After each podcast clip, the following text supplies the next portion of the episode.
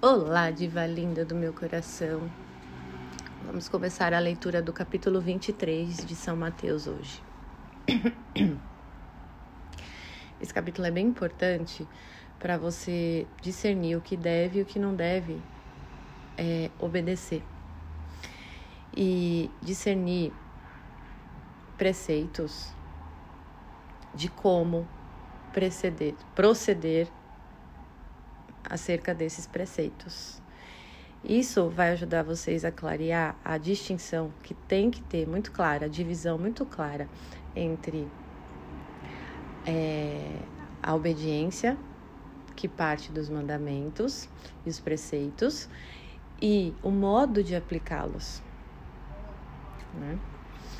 Uh, o modo é o que interessa muito para nós, no caminho, o, o preceito em si, ele, ele comunica muita profundidade inabarcável, cada preceito, que se manifesta na vida concreta, nas experiências concretas, nas relações com o próximo e na, nas relações com as coisas também, com os bens materiais e com você mesma também, com a sua própria alma. Então é importante ter esse discernimento porque muita gente cai no erro de acusar pessoas, seja padre, seja pastor, seja o que for, é, é, acusar pessoas é, por ser acusar o moralismo, né, a, a moral, na verdade, de como que algo que limita a nossa liberdade, enquanto não é isso. Esse é o grande problema é, das ideologias é, e do liberalismo, porque os preceitos eles não servem para limitar a nossa liberdade, eles servem para limitar o nosso espaço entre o bem e o mal. Então, se você quer permanecer no bem, e usufruir da sua liberdade nesse, no ambiente benévolo, obedeça os preceitos, entendeu?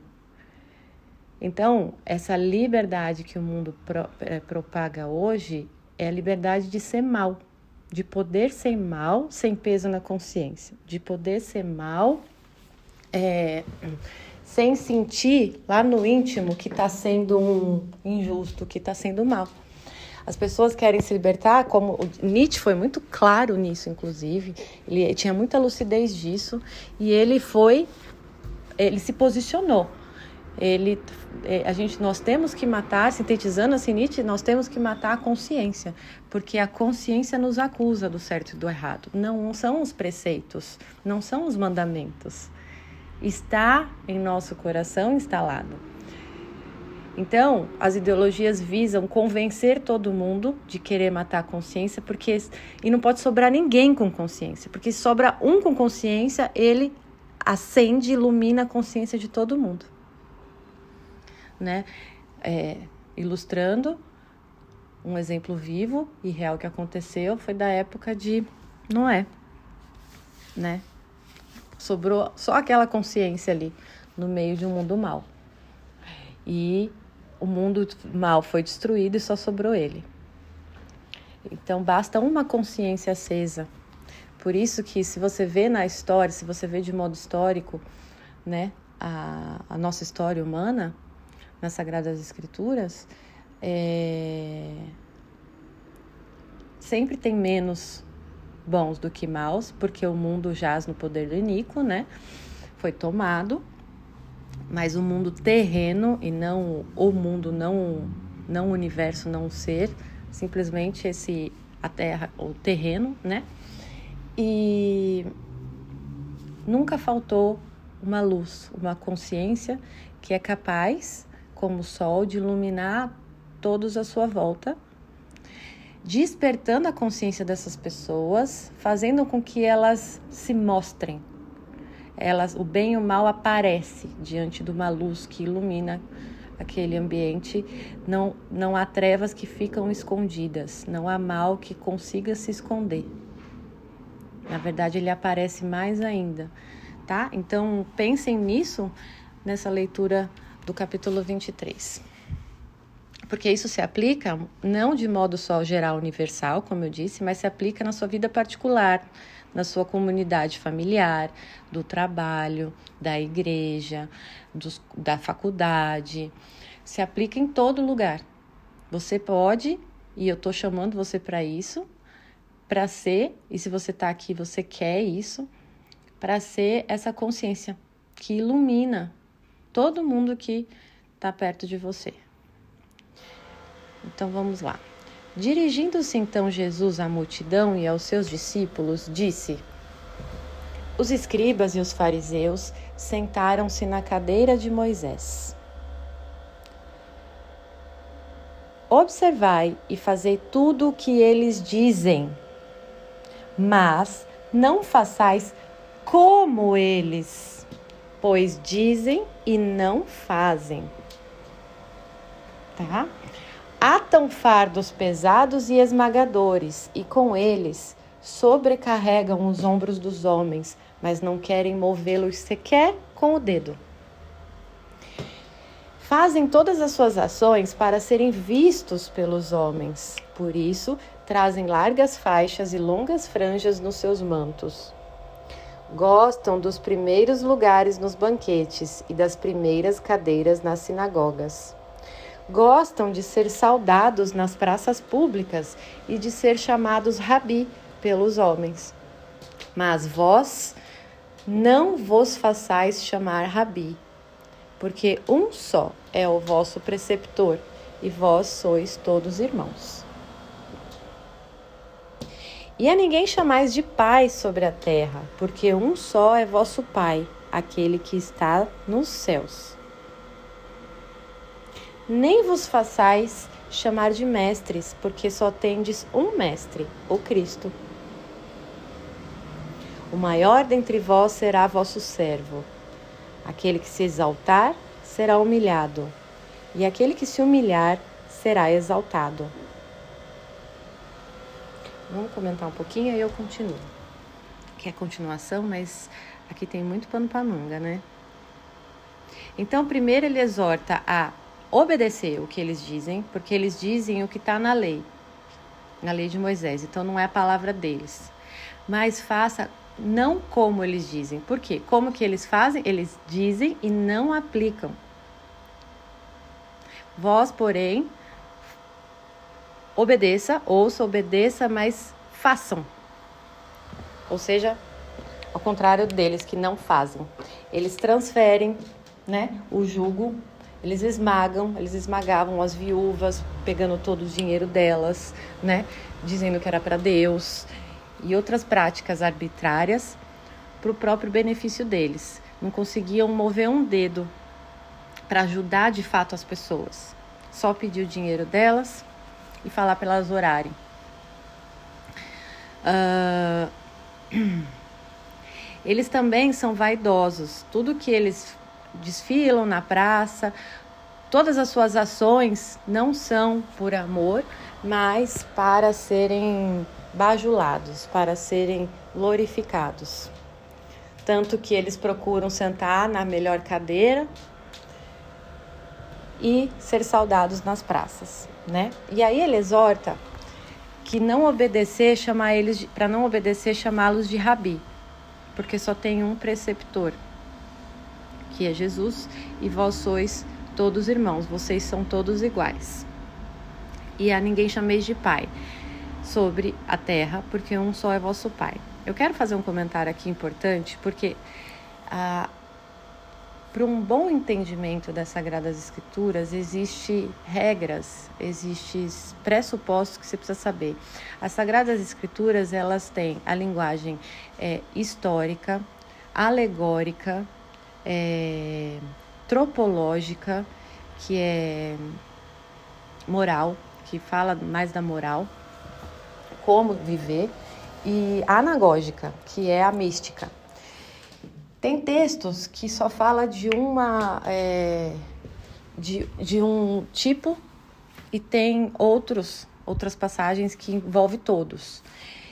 E eu estou trazendo só isso para vocês, para vocês começarem a clarear é, o que é literal, né? Que tem essa linguagem inicial literal, é, e o que não é. Então, a gente não é difícil quando a gente se acalma e não fica buscando o difícil, mas o simples. Qual que é o simples? É o imediato. O imediato, no caso disso aqui, e, e a ninguém chameis de pai sobre a terra, porque um só é vosso pai, aquele que estás no céu. Ah, então não pode chamar o papa de papa, nem o padre de padre, é errado. Também não pode chamar seu pai de pai, então também. Porque ou não chama ninguém, ou chama.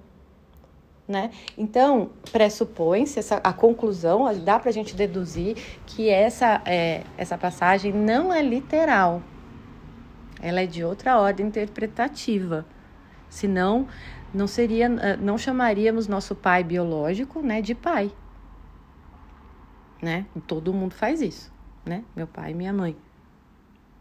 Então, calma, tá? Aqui ele está querendo dizer na ordem de da essência. Aqui é outra, é uma interpretação mais simbólica. O pai verdadeiro é um só, entendeu? Mas ele usa dos exemplares na família, como pai biológico, e, na, e na, na, na igreja, que é mãe, na família, uma representação deste pai. Mas são representações. Por isso que o homem, sendo cabeça, ele é o que tem mais ter consciência de que ele não é pai de nada, que ele está obedecendo ao pai, ele está representando o pai, a autoridade do pai verdadeiro, que é Deus tá bom? E o mesmo ele fala de chamar de mestres, porque só tem um mestre, o Cristo. Isso não significa que eu não posso chamar meu professor de mestre, como era de costume, sempre aconteceu isso, né? Ou o meu tutor, minha tutora de mestre, meu diretor espiritual de mestre, mas eu chamo de mestre sabendo que aquela tendo consciência eu posso dar essa palavra tendo consciência de que se eu estou chamando a minha diretora espiritual, por exemplo, minha tutora de mestre, eu sei que quem está dirigindo ela é o meu mestre, Jesus. Entendeu? Então, é essa consciência que vocês precisam ter. Você só vai chamar alguém de mestre se você já tiver uma iluminação de que aquela pessoa está foi enviada para te conduzir, para Jesus te conduzir por meio dela entendeu? Não que ela é em si um, o seu mestre, tá? Então essa clareza precisa ter. E depois ele fala de quem, quem for da, da, da transferência que vai acontecer dessa vida terrena para a vida eterna. Que se nessa vida terrena, quanto mais você será, for humilhado, na vida eterna mais você será exaltado. Aí, aqui está falando da justiça perfeita de Deus que vai ser consumada, que, que já foi nele, né? Porque ele não está no tempo, né? Ele vê futuro, vê tudo. É para nós que ainda não é manifestado, porque a gente depende do, do tempo no espaço.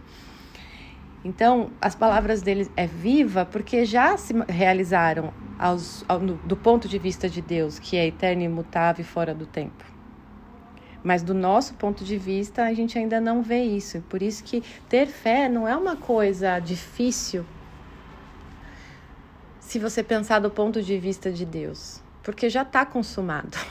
e várias passagens falam já está consumado, coisas que não estavam ainda. Então você tem que sempre ter também essa, esse, essas duas óticas quando você lê as escrituras, né? Isso está sendo falado do ponto de vista de Deus ou do ponto de vista humano? Porque ele faz sempre essa, essa dialética para a gente compreender e para a gente captar coisas dele, né? Conhecê-lo, que é o que ele pede, conhecer a mim e seguir. Então ele dá os elementos para a gente conhecer, mas são enigmas que a gente precisa se pôr no trabalho da razão, que é a dignidade humana, para chegar lá tá? Uh, vamos continuar mais um pouquinho. 13. Ai de vós, escribas e fariseus hipócritas, vós fechais aos homens o reino dos céus.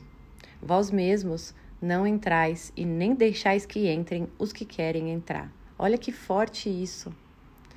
Então, o peso, quanto mais uma pessoa tem é, almas à sua sobre a sua responsabilidade, mais peso ela carrega no sentido de que mais, maior responsabilidade. Né? Então, é, as pessoas que não entraram por causa deste obstáculo desses fariseus e escribas que impedi, não entraram e impediram que outros entrassem no reino dos céus, ai deles. Entendeu? A condenação vai ser muito pior. Aí ele segue no 15.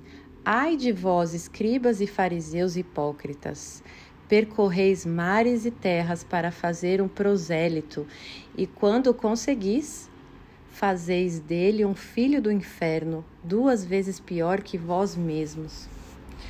Ai de vós, guias cegos, vós dizeis: se alguém jura pelo templo, isto não é nada, mas se jura pelo tesouro do templo, é obrigado pelo seu juramento.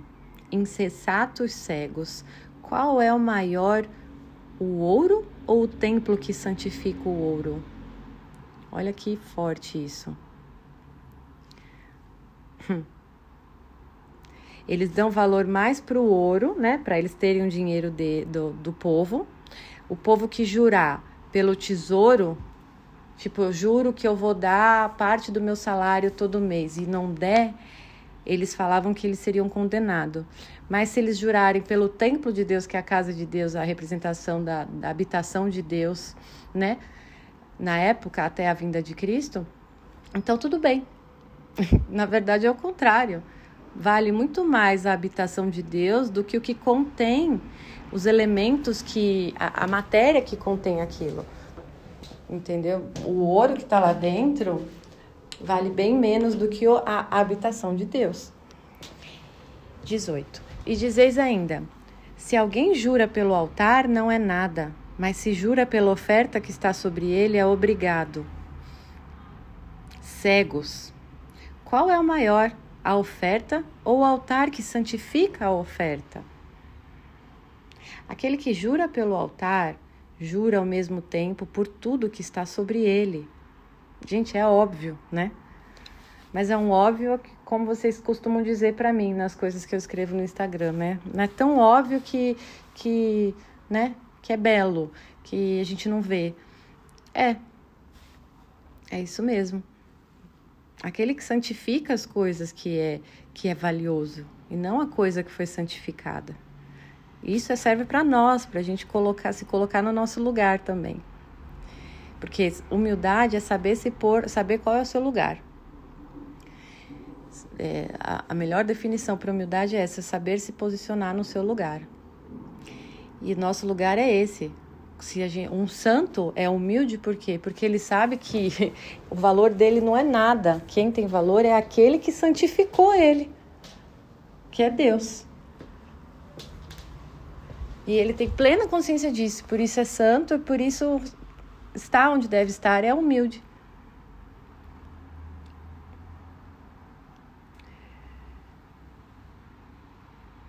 Ah, seguindo.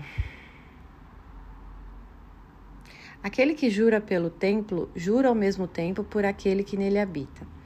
E aquele que jura pelo céu, jura ao mesmo tempo pelo trono de Deus e por aquele que nele está sentado. Ai de vós, escribas e fariseus hipócritas, Pagais o dízimo da hortelã, do endro e do cominho, e desprezais os preceitos mais importantes da lei: a justiça, a misericórdia, a fidelidade.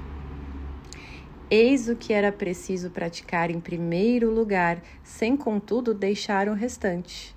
Você entendeu? Então a dinâmica não é você se apartar das coisas materiais e não valorizar. Não, é por cada coisa no seu devido lugar porque aí todas as coisas ficam santificadas. Agora, se você se apega a uma coisa mais baixa que o trono de Deus, você fica embotada naquilo, escravizada por aquilo, apegada, dependente daquilo. Isso começa a gerar problemas psíquicos, começa a adoecer a sua alma e ser manifestada no físico, nos seus comportamentos e na psicossomática mesmo, né?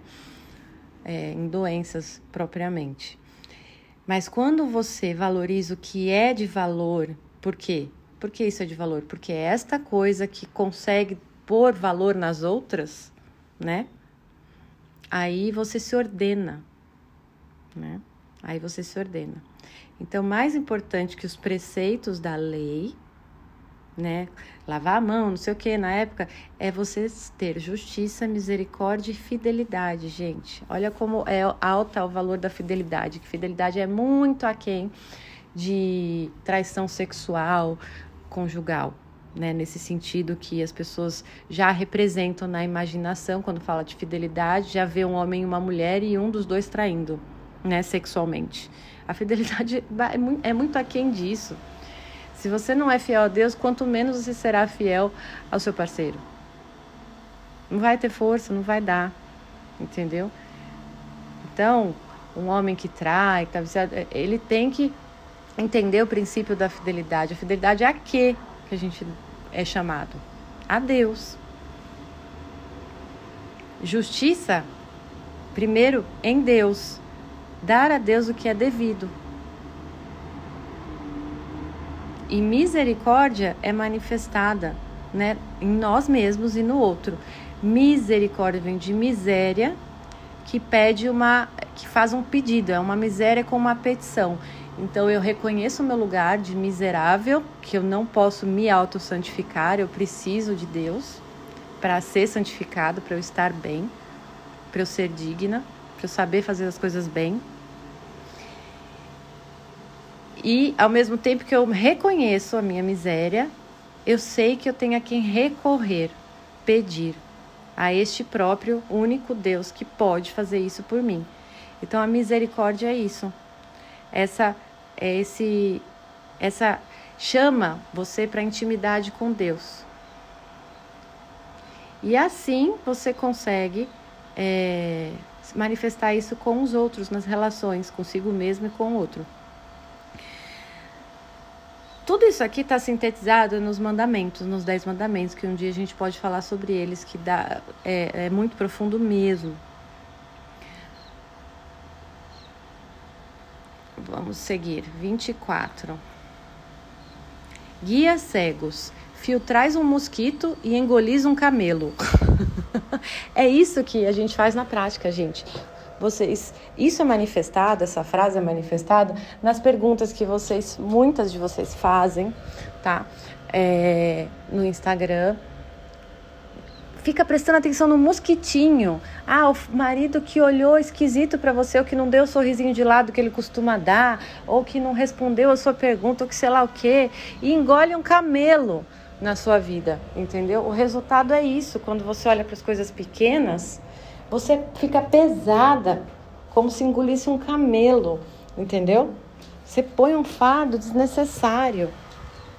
Dá para ver essa essa essa metáfora de vários modos, né?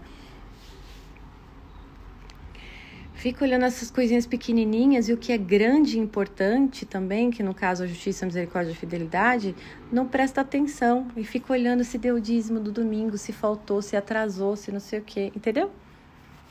Fica olhando essas coisinhas do marido e não olha o essencial que ele faz de realmente essencial para você, que te mantém, que te nutre, que te protege.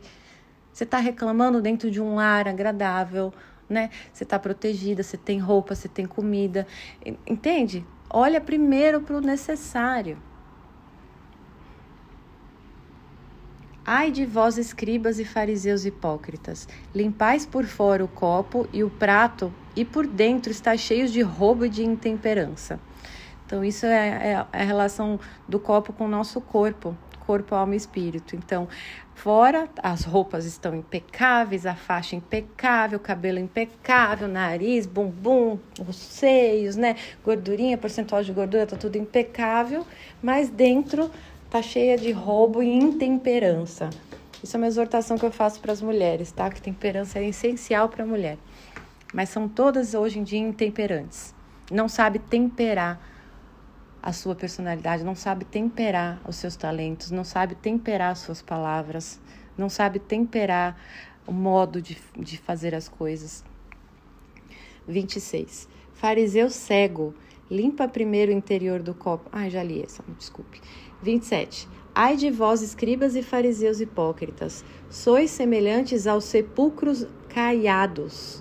Por fora parecem formosos, mas por dentro estão cheios de ossos, de cadáveres e de toda espécie de podridão. Assim também vós, por fora pareceis justos aos olhos dos homens, mas por dentro estáis cheios de hipocrisia e de iniquidade. Ai de vós, escribas e fariseus hipócritas, edificais sepulcros aos profetas, adornai os monumentos dos justos, e dizeis: se tivéssemos vivido no tempo de nossos pais, não teríamos manchado nossas mãos como eles no sangue dos profetas. Hipócritas, ficam falando do outro que matou fulano e ciclano que era justo, que foi injusto, porque não estava lá né? Então, isso é uma exortação para a gente parar de falar dos outros que já que fizeram coisas erradas e que já se provou que foi errado. Ah, se fosse eu, eu não faria. Que nunca diz, digamos isso, tá? Que a gente nunca diga isso, amadas. Ah, se fosse eu, eu faria diferente. Ah, se fosse eu, eu não faria isso. Não fale isso nem no pequeno nem no grande. Né? Ah, para o seu marido, ah, se eu tivesse no seu lugar eu teria feito isso e aquilo, seria muito melhor. Nunca, nunca tenham esse proceder, matem esse proceder, tá? Escolhe, troquem pelo silêncio e depois vai vir o um modo melhor. Mas primeiro tem que passar pelo silêncio. Para você ouvir a partir de dentro o que, que é apropriado ali. Para você ver as coisas, para a venda cair dos seus olhos. 31. Testemunhais assim contra vós mesmos que sois de fato os filhos dos assassinos dos profetas. Quando a pessoa está falando, quando Paulo fala de Pedro, você sabe mais de Paulo do que de Pedro. Sabe essa passagem, essa anedota famosa? É isso que ele está dizendo aqui, né? Só o fato deles acusarem os, os próprios pais, desonrando os próprios pais, que eles deveriam proteger e ficar quieto e não condenar a ação dos próprios pais, dizendo que eles são melhores que os pais, o fato deles terem essa atitude de falar isso, de desonrar os pais e não respeitar e se acharem melhores, mostra que eles são filhos desses pais mesmo, de assassinos. Entendeu? É assim que você vai ficando inteligente. Você tem que saber ler. É isso na prática que você vai lendo nas entrelinhas. Não a palavra em si que a pessoa diz, mas o que está por trás daquelas palavras, o que significam elas.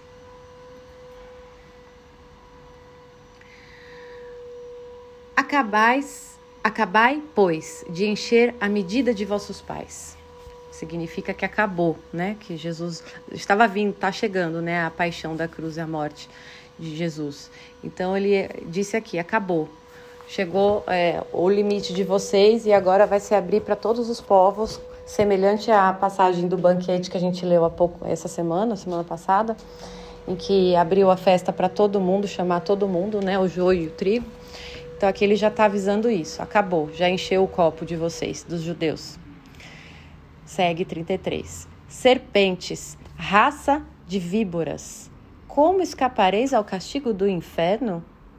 Vede, eu vos envio profetas, sábios, doutores. Matareis e crucificareis uns e açoitareis outros nas vossas sinagogas. Persegui-lo-eis de cidade em cidade, para que caia sobre vós todo o sangue inocente derramado sobre a terra, desde o sangue de Abel, o justo, até o sangue de Zacarias, filho de Baraquias, a quem matastes entre o templo e o altar. Em verdade, vos digo, todos esses crimes pesam sobre esta raça. Jerusalém, Jerusalém, que matas os profetas e apedrejas aqueles que te são enviados. Quantas vezes eu quis reunir teus filhos, como a galinha reúne seus pintinhos debaixo de suas asas, e tu não quisestes. Essa é a nossa liberdade. Deus não intervém na vontade nossa, que é a nossa liberdade de escolher. Pois bem, a vossa casa vos é deixada deserta. Porque eu vos digo: já não me vereis de hoje em diante, até que digais: Bendito seja aquele que vem em nome do Senhor. Um beijo apaixonante.